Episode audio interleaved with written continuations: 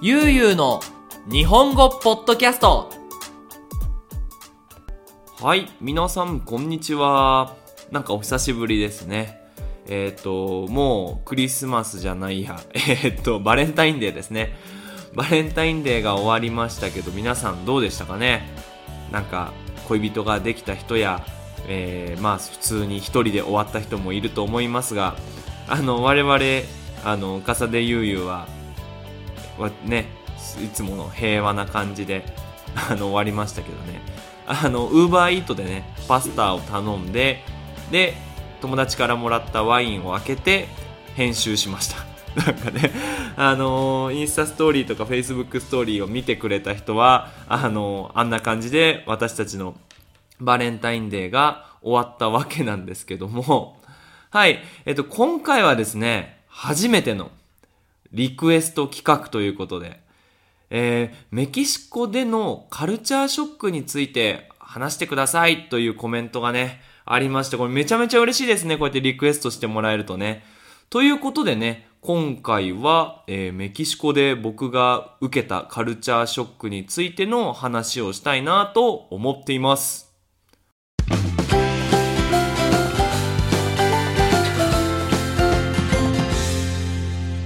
ゆうゆうの日本語ポッドキャスト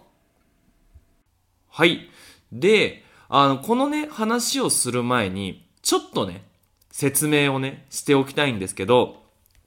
僕、生まれてから22歳大学を卒業して、まあ、この今の日本語教師をメキシコで始める前までに、一回も海外に行ったことがなかったんですよ。飛行機も、そうだな、僕水泳をやってたんですけど、水泳の遠征で1回修学旅行で1回 ?2 回しか飛行機に乗ったことがないっていうぐらいもうずっと日本にいて、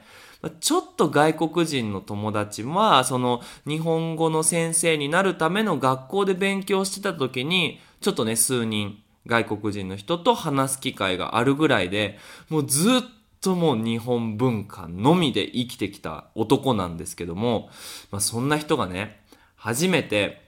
まあ仕事でメキシコに行くと。でも本当に初めての海外旅行が、まあ、海外在住。在住っていうのは住む、住んでいるって意味なんですけど、海外在住っていうのがね、もうすごく特別な例だと思うし、特にね、カルチャーショックを感じたのも、その、一回もね、海外に行ったことがないっていうのもあったのかなと思います。で、あの、僕の職場は基本的に日本人がすごく多いところ。まあ、日本語の先生は基本的に日本人が多かったので、その、まあ、メキシコにいるとはいえ、あの、日本なんですよ。私の職場は。もう日本人ばっかりで、まあ、ちょっと変わった日本人が多いんですけど、まあ、そういうところでね。で、あんまり職場でカルチャーショックっていうのは、あんまりないんですけど、当時ね、僕がメキシコに来たのが22歳の時かな、2012年。ああ、昔ですね。その時はね、当時若いし、ね、あんまり日本人って僕の住んでるグアダラハラにもいないし、よくね、学生にね、一緒に飲みに行かないって誘われたものですよ。で、学生と飲みに行くじゃないですか。で、いっぱいね、男の子も女の子もいるわけですよね。やっぱ日本人と飲みたいから。で、その時にね、初めてこうメキシコ人とバーで飲んだり、まあどっかに出かけたりするじゃないですか。初めに感じたカルチャーショックが近い。なんか話す時にすごく近いし、僕が話してる話を聞くのにもすごいなんか近いっていうのがびっくりしましたね。いや、あの、あなたの話聞こえるし、あの、なんで僕ちゃんとそんな小さい声で話してないし、なんでこんなに近くまで来なきゃいけないのってずっと思ってましたね。あのね、日本人って多分世界で見ても、そのパーソナルスペースってその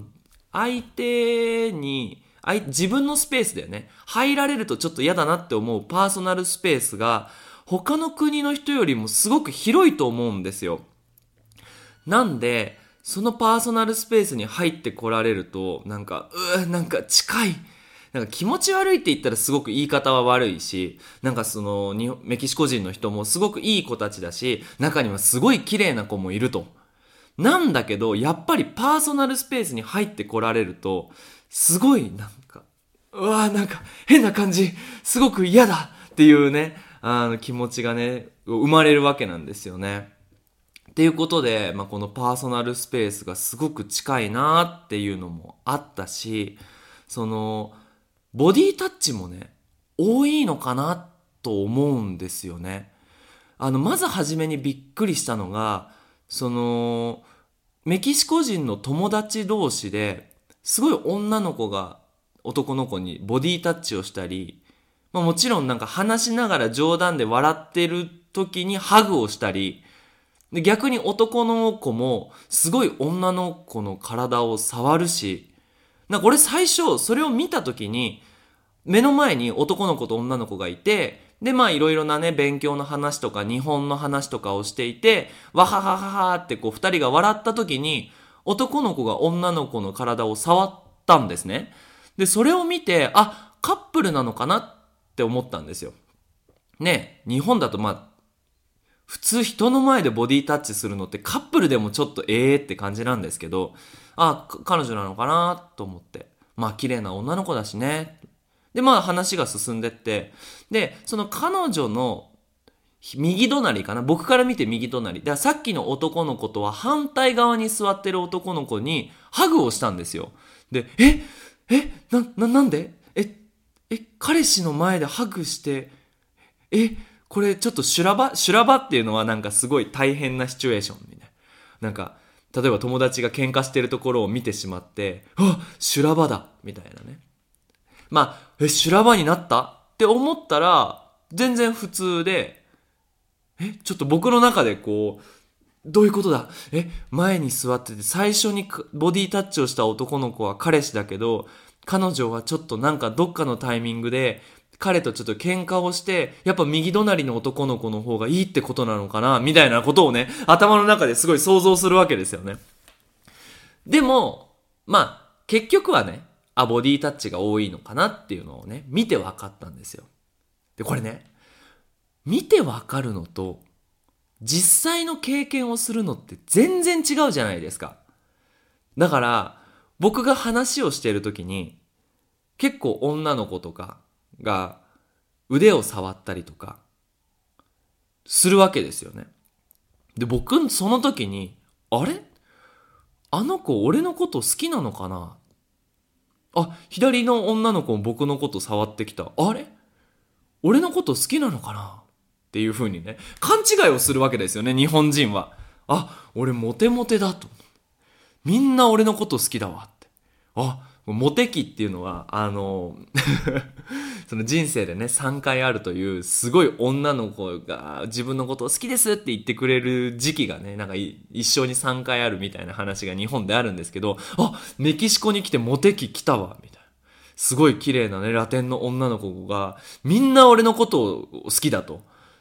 どうしよう、これ誰を選ぼうかなっていうね。だからそんな勘違いをしますよね。だかしましたよね。はい。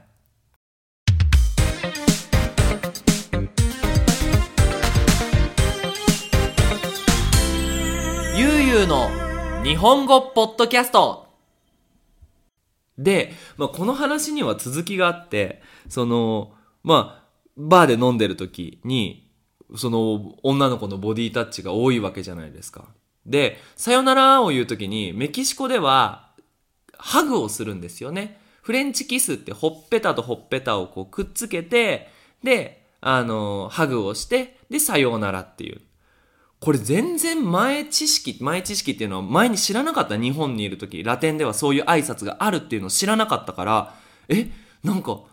めっちゃ酔っ払ってる？私のことハグしてきたんだけど、みたいなね。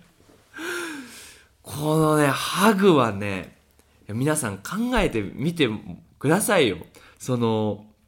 日本人ですと。22年間日本にずっと住んでいて、その、全然外国の文化がわかんないと。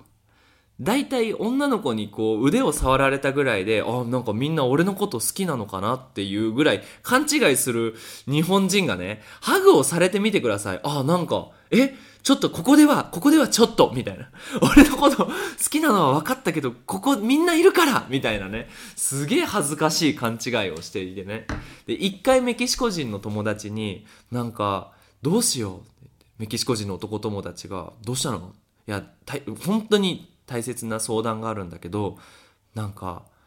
どの子を選んだらいいか分かんないって言って。メキシコ人の男の人がお友達がね「えどういうこと?」って「いやこの間ねバーに行った時にすごいボディタッチをされたしなんなら帰りにすごいハグもされたんだよ。なんか抱きしめられちゃって。でどのみんないい子だしみんな綺麗な子なんだけどどの子を彼女にすればいいか分かんないみたいな話をして、メキシコ人の友達が、何それっつって、いや、これメキシコでは普通だよって言われて、あ、そうなの？みたいな。え、じゃあ私のこと好きじゃないの？いや、好きか嫌いかどうかは分かんないけど、その、みんな誰でもするし、多分、ね、他の友達にもハグしてなかったって聞かれて、あ、冷静にね落ち着いて考えてみたら確かになんかみんなにハグしてたなと思って。あじゃあ俺が好きだからじゃないの？って言ってらね。まあ分かんない。好きかどうかはここでは分かんないけどハグは別に好きの挨拶じゃないよ。って言われて。ああ難しいなと思って。日本ではそんなねなんか飲み会に行って女の子にハグされたらもうそれは俺のこと好きだって思っちゃってもしょうがないみたいなね。とこがきっとあると思うんですけどああそうなんだなと思って。でそっからねあのまあその当時22歳働き始めの頃は若い子僕と同い年ぐらいの人がその誘ってくれたわけですよね。ねハグしても22歳の男子22歳の女子。これ大丈夫なんですよ。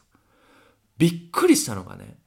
今度おばちゃんとハグをするっていうのがもう全然僕の頭の中でわ分からないわけですよね。ねなんか、え、おばさんとハグ？え、ど、どういう、うん、いいの？みたいな。で、しかも、あの、ラテンの人はわかると思うんですけど、中にはね、おばちゃんの中には、そのフレンチキスってほっぺたとほっぺたのキスじゃなくて、本当にほっぺたにチューしてくるおばちゃんがいるんですよ。もうなんかもうもう、なんだろう、す、すごく別にそのおばちゃんが悪いとかそういうのじゃなくて、もう純粋に、おばさんにほっぺたにキスをされるっていうのが、もうなんか、